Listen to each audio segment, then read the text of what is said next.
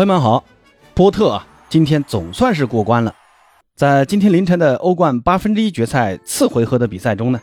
切尔西是主场迎战首回合曾经一比零战胜过自己的大黄蜂多特蒙德。那主教练波特啊，再次祭出了三中卫的阵型啊，凭借斯特林和哈弗茨的两粒进球，在主场是二比零逆转了对手，以两回合总比分二比一的比分淘汰了大黄蜂，率先晋级欧冠八强。那切尔西呢，也因此收获两连胜啊！之前呢，八哥也在节目里说过啊，说对阵利兹联和多特蒙德的这两场比赛，对于波特来说是非常的关键。如果波特在这两场比赛中失利的话，那很有可能啊会被切尔西解雇。结果呢，波特是抓住了这两次机会，一场呢是一比零，那这一场呢是二比零，全都拿下了。那可以说啊，本赛季波特的帅位是稳住了。那今天这期节目呢，咱们就来聊一聊切尔西的这场欧冠的比赛。聊切尔西之前呢，还是先来看一看多特这边啊。进入二三年以来呢，多特是一波十连胜走到现在的，这个状态呀，可以说是非常的猛啊。在双方首回合的比赛中，多特蒙德呢是依靠比赛最后时刻阿德耶米的一个千里走单骑式的超级进球啊，取得了一球的领先。当时呢，切尔西拖后的恩佐在速度上被阿德耶米啊生吃了，成为很多球迷的笑谈，取笑恩佐说：“一个亿的球员都这么菜的吗？”当然，玩笑归玩笑啊，恩佐当时如果送上犯规，很有可能会被裁判出示红牌，那这一场比赛就将无法出场。而大黄蜂的进球功臣阿德耶米在随后的德甲联赛中，结果受伤了，导致这一场是无法出场啊。这个结果还挺挺有意思啊。那这场比赛呢，多特啊，其实不光是阿德耶米的缺阵，他们的替补中锋穆科科啊，也还在病床上躺着。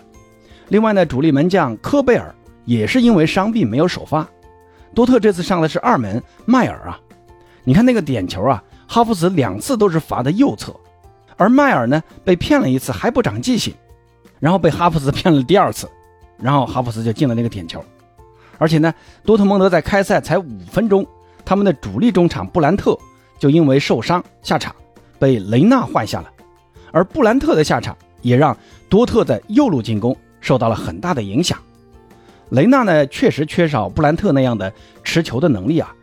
布兰特的下场就相当于多特蒙德在前场缺少一个非常重要的进攻组织点和接应点，所以呢，这就带来多特今天输球的第一个原因。主力伤缺，而替补实力跟主力之间的差距实在过大。那一句话呢，就是说多特呢这场比赛输就输在板凳深度不够，主力呢伤的太多了。那其次呢是多特在这一场啊，其实他们才属于主导进攻的一方，他们全场有百分之六十以上的控球率，大部分的活动空间呢都是在切尔西的半场，这也导致多特蒙德的三条线的位置前提，尤其是防线。那这个呢，就给了切尔西反击的空间，让多特的防线球员，尤其是他们那两个中卫啊，你看聚勒啊，那么大个大高个儿啊，转身慢、速度慢的这个劣势啊，就被放大了。而你看首回合啊，多特呢是让出球权，自己来打反击，结果呢就赢了。最后呢还利用阿德耶米进了一个反击进球。而这一次呢，多特居然想在客场啊，用以攻代守的方式，来克制切尔西。但是呢，多特的前锋啊，总共射了十三脚，只有四次射正，反而被切尔西打了反击。而且说实话啊，多特在这场比赛也并没有创造出多少有威胁的进攻啊，也算是在战术上比较大意，被切尔西给克制了。那第三个原因呢，其实还是跟裁判呢，我觉得有一点点关系的。那个点球啊，我觉得挺搞心态的啊。先不说呃沃尔夫的那个那么近的一个手球。这个点球该不该判？即便判了点球，而且呢还被哈弗茨罚了两次啊，这个纯粹就有点搞心态了啊！赛后呢，很多多特的球员也是围着裁判讨要说法，但是有一说一啊，我觉得这次裁判的判罚是准确的，多特蒙德呢只能认栽，毕竟谁让你在禁区守球呢？而且呢，这还是人家的主场，多少呢？裁判也要顾及一下主场因素的。那说回切尔西啊，这场比赛呢，波特是再次回到三中卫的三四三阵型。那这个呢，也算是吸取了首回合输球的教训。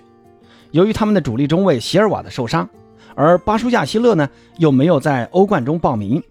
最后波特啊选择了让库库雷利亚来打这个左中卫，来搭档库里巴利和福法纳。那这个决定呢，也收到了很好的效果啊。库库雷利亚在这场比赛被欧足联评为全场比赛的 MVP，他的发挥啊可以说是极其的出色啊，活动范围广，上抢很凶也很准，而且呢作为边卫出身的他呢，送长传和送直塞的能力啊也很强，在进攻上的帮助非常的大，全场呢他有四次断球，还有两次成功争顶，几乎可以说啊用一己之力把多特在右侧的进攻传递啊到他这儿。就给断掉了。另外呢，自从图赫尔带队以来呢，切尔西一直主打的就是这个三中卫，并且呢，依靠这个打法拿到了二零至二一赛季的欧冠冠军。那自从波特上任之后呢，一度尝试过打四后卫啊，但是呢，最近的这个成绩告诉他，切尔西打这个四后卫啊并不合适。如今呢，还是回到了熟悉的三中卫的阵型。上一场呢，就是依靠这个三中卫啊，最终一比零拿下了利兹联队。而这场比赛三中卫的安排，可以说让切尔西在防守时啊是更加的稳固。他们的两个边翼位啊，切尔维尔和里斯詹姆斯这两位边翼位对于这个两个边路的保护啊非常的到位。詹姆斯呢奉献了两次抢断、两次解围，还有五次拦截，在防守端可以说是非常的亮眼。而切尔维尔呢，不但是制造了对方在禁区的那次手球犯规，还有一次倒三角传球助攻斯特林破门。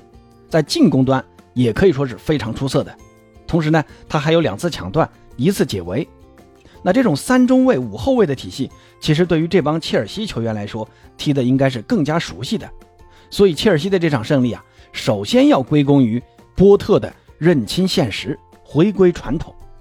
另外呢，菲利克斯这场呢是被波特啊放到了左边锋上，但从他场上的活动轨迹来看啊，菲利克斯并不是都在左路活动的。他更多的是参与回撤接应，这个安排我觉得其实呃非常的好。本身呢，菲利克斯他的属性啊就偏向于这种进攻组织，回撤接球后跟哈弗茨之间的这个连接啊也更紧密。他们俩可以说是承担了切尔西从后场向前场进攻的枢纽作用。而斯特林呢也并不像以前那样被安排在边路，而是承担一个突前前锋的责任，把哈弗茨的位置回撤。那之前呢，哈弗茨打中锋啊，呃，你大家都看到了，一直踢得很别扭啊。哈弗茨其实是那种更喜欢呃较灵活的踢法，你让他待在禁区去吃饼或者说抢点，我感觉是有点难为他了。在这种欧冠这种级别的强对抗的情况下，如果让哈弗茨顶中锋啊，我觉得他的作用很小。所以这场比赛，你看哈弗茨有过，呃，有好几次很有威胁的射门，但是呢，基本都在禁区外。第二十八分钟。哈弗茨拿到沃尔夫的解围球后，来了一脚远射，打在门柱上。而第三十八分钟呢，斯特林的那个单刀被扑了，哈弗茨呢跟进，然后拿下球权之后远射破门。但是因为斯特林的越位在先呢，呃，被裁这个球啊被裁判给判罚无效了。不然这个进球啊其实是非常的漂亮，小腿突然发力啊，然后他那个摆动幅度也不大，但是呢皮球的速度却极快，角度也刁。要是算进球的话。确实可以称得上是一粒非常精彩的进球，所以你看哈弗茨的这个激活啊，就来源于这种位置的灵活。哈弗茨呢，还是需要有足够的空间才能发挥更大的作用。在英超呢，他就很喜欢拉到边路或者回撤中场来接应，但是这样啊，呃，带来的一个副作用就是切尔西在前场中路没人，传中呢也找不到点。那这场比赛呢，波特的解决办法就是让前场三人组。通过不停的换位，让哈弗茨回撤，让斯特林来顶在前面，这样呢就保证两个边翼位在两侧的传球能在中路有一个很稳定的接应点。斯特林，你别看他动不动给你来一下快乐啊，但是他的无球跑动还有这种无球穿插的作用，其实还是很大的，能为队友去创造空间的。只能说啊，斯特林他不是一个好的终结者，但呢，他是一个很好的团队型球员。那另外呢，这场比赛需要提出表扬的，就是切尔西的后腰科瓦契奇。这场比赛，科瓦契奇作为拖后中场，是直接面对多特的前场攻击群的。全场比赛呢，他送上了四次抢断、一次解围，还有两次拦截，这样一个非常亮眼的数据表现。他呢和恩佐组成的双后腰，既能提供硬度，也能提供一定的持球推进的能力。最后该表扬呢，我觉得就是门将凯帕凯指导了。在门迪受伤的这一段时间，凯指导可以说是坐稳了切尔西的一门的位置。现在看啊，即便门迪伤愈回来了，这个主力门将的位置还会是凯帕的。我记得上半场啊，多特在前场有一个任意球的攻门呐，那个球罚的非常的有威胁，角度也很刁。当时这个球速啊很快，下坠也很快，但是呢，凯指导的这个身高臂长啊，反应也快，把这个球啊横空给扑出去了。其实这个扑救动作难度很高啊，得亏是凯指导。全场呢，他也送出了四次的成功扑救，不然呢，要是让多特在上半场就先进球啊。那这个切尔西就麻烦了。这进入二三年以来啊，只要是对手先进球的场次啊，切尔西还从来没赢过。那我们看到这场胜利呢，也让切尔西暂时走出了二月份以来的这种困境，晋级了欧冠八强，也让切尔西保留了一丝在欧冠中争冠的希望。你别看切尔西现在状态不算太好啊，但我们看切尔西队史上两次夺得欧冠的那两个赛季啊。第一个呢是在一一至一二赛季，赛季初呢是博阿斯带队，结果呢带队成绩非常的差，十六场比赛只赢了五场，最后呢中途下课，让他的助手迪马特奥来接替他出任主帅。虽然在联赛中，呃切尔西表现的不咋地啊，最后呢也只是在英超排第六名，但是在欧冠中，迪马特奥率领切尔西先是在八分之一决赛客场一比三输给了那不勒斯。但是回到斯坦福桥，迪马特奥的球队来了一个四比一的大逆转，然后就是四分之一决赛，呃，碰上了本菲卡，两回合呢是以三比一的总比分淘汰对手晋级四强。啊，话说啊，这次本菲卡也闯进了八强，不知道哈，在八强他们两个会不会又碰到一起？然后呢，就是半决赛面对当时如日中天的巴萨。那主场呢？切尔西是一比零战胜了巴萨，在客场是二比二逼平了巴萨，最终呢淘汰巴萨晋级了当赛季的欧冠决赛。最后呢是在拜仁的主场安联球场面对决赛对手拜仁慕尼黑，双方在常规时间是一比一战平，最后呢是点球大战战胜了对手，夺得了队史首座的欧冠冠军。那第二次夺冠呢，同样也是因为原主帅兰帕德的执教成绩不佳。被阿布给炒掉了，然后图赫尔临危受命，接连呢在欧冠是淘汰了马竞、波尔图、皇马，最终呢在决赛中是一比零战胜了曼城，夺得了欧冠冠军。那这两次欧冠夺冠啊，全都是发生在换帅之后的那个赛季。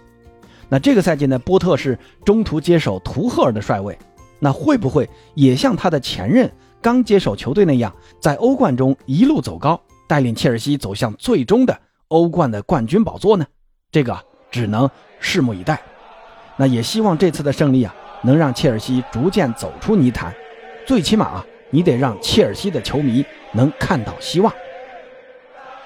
那今天的节目呢，就先聊到这儿。有啥想说的，欢迎在评论区跟八哥一起交流。咱们下期再见。